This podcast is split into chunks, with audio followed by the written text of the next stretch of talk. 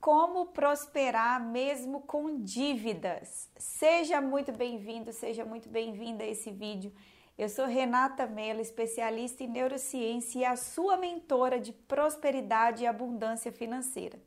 E sabe o que, que nós vamos conversar nesse vídeo? Esse vídeo, aliás, ele é dedicado a todos os meus seguidores que incansavelmente, todos os dias, me mandam essa dúvida.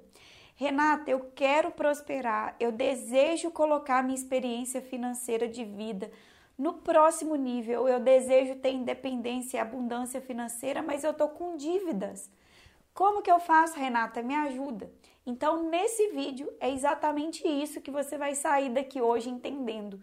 Como que você cria uma saúde financeira para você, mesmo com dívidas. Então, a primeira coisa que a gente tem que pensar é o seguinte: qual que é a diferença entre as pessoas que são prósperas com aquelas pessoas que vivem endividadas, estão na escassez, estão com a situação financeira difícil? Qual que é a diferença desses dois grupos de pessoas? Será que a diferença entre esses dois grupos de pessoas está na inteligência? Será que os prósperos são mais inteligentes do que aqueles que estão na pior?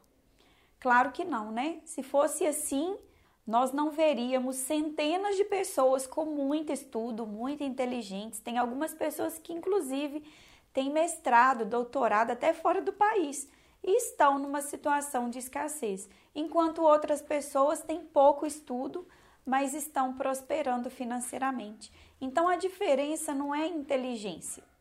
E também eu acho que a diferença não é só o trabalho. Eu acho não, eu tenho certeza, porque quando a gente fala em ganhar dinheiro, entre aspas, fazer dinheiro, todo mundo se recorda, vai trabalhar que você ganha dinheiro. Mas não é o trabalho é o trabalho inteligente. Porque se fosse o trabalho, não veríamos pessoas trabalhando 12, algumas 14, outras 16 horas por dia, sem tirar férias, sete dias por semana e ganhando pouco, enquanto outras pessoas nem trabalham tanto assim e estão lá uma hora dessas no shopping lá gastando ou passeando com a sua família. Então não é o trabalho em si. Claro que tudo tem que trabalhar, mas é o trabalho de forma inteligente. A real diferença entre aqueles que estão prosperando e aqueles que estão com a situação financeira difícil se chama, pega papel e caneta aí para você anotar, administração do dinheiro. A diferença entre esses dois grupos de pessoas é que as pessoas que têm dinheiro e, e estão prosperando, elas sabem de fato administrar o dinheiro. E aquelas pessoas que estão com uma situação financeira na pior, elas não sabem administrar. Então, o segredo mora na administração do dinheiro. E se você entender tudo que eu vou te explicar até o final, você vai sair desse vídeo com muito maior probabilidade de se dar melhor nas suas finanças. Mas eu sei que você pode estar me ouvindo aí e deve estar pensando: ah, Renata, mas eu não tenho tanto dinheiro para administrar. Eu preciso aprender a administrar o dinheiro só quando eu tiver muito dinheiro. E aí é que vem o engano, sabe por quê? Nós somos criaturas de hábitos. Aquilo que nós fazemos com pouco vai ser aquilo que nós vamos fazer com muito. Então, os hábitos que você adquire com pouco dinheiro vão ser os mesmos hábitos que você vai adquirir quando você tiver muito dinheiro. E o universo entende essa linguagem e diz o seguinte para você, porque o tempo inteiro nós estamos comunicando com o universo através dos nossos atos, das nossas palavras e principalmente também do nosso comportamento. A partir do momento que você mostrar para o universo que você é capaz de administrar mesmo o pouco, pode ter certeza que milagres financeiros acontecerão na sua vida. Então, vamos aprender aqui o essencial da administração do dinheiro. A partir de hoje, mesmo com pouco, mesmo da situação financeira onde você se encontra, você vai pensar em seis contas. Você vai abrir seis contas. Renata, eu vou ter que abrir seis contas? Vai, mas você pode, inclusive, começar não abrindo nenhuma. Eu comecei, por exemplo, quando a minha situação financeira há 10 anos atrás era extremamente escassa e eu não via probabilidade de melhorar eu comecei a aplicar essa técnica com envelopes. Eu fiz envelopes, preguei numa folha de cartolina e preguei na parede do meu escritório. E se você não pode abrir seis contas bancárias para destinar esse dinheiro que eu vou te falar aqui, você pode começar como eu comecei, com envelopes na, na sua casa. Então, seis contas ou seis envelopes. O primeiro envelope representa 50% da sua renda. Metade daquilo que você ganhar a partir de agora vai ser destinado para essa conta aqui. E o que, que é essa conta? Essa conta é a conta da sua manutenção de vida, a conta da sua sobrevivência. É com ela que você vai pagar aluguel ou prestação do seu imóvel. É com ela que você vai comer, se vestir e se manter vivo. É com essa conta. Renata do céu, mas eu tenho um salário mínimo apenas e não tem como eu sobreviver com meio salário mínimo. Aí o problema não está nessa matemática que eu vou te ensinar aqui. O problema está em entrar mais renda para você. Aí você precisa aprender a como, como criar fontes alternativas de renda, porque o que eu estou te passando aqui é uma ciência da prosperidade. As outras contas, cada uma delas, olha como é que tá fácil agora. Cada uma delas vai representar 10%. Cinco contas de 10%. Essa primeira conta de 10%, você pode chamar ela, quando você for abrir uma conta, você pode colocar a conta como conta da independência financeira. Esses 10% aqui você não vai mexer absolutamente para nada. É a conta da sua liberdade financeira no longo prazo. No curto prazo pode até parecer pouco, 10%, mas isso somado mês após mês, ano após ano, de juros compostos, isso aqui vai ser o salvador da sua liberdade financeira. Depois eu posso até fazer um vídeo, escreve aqui nos comentários se você deseja mais informações, quer aprender a como investir esses 10% aqui. Coloca aqui nos comentários que eu vou preparar um vídeo especial para isso.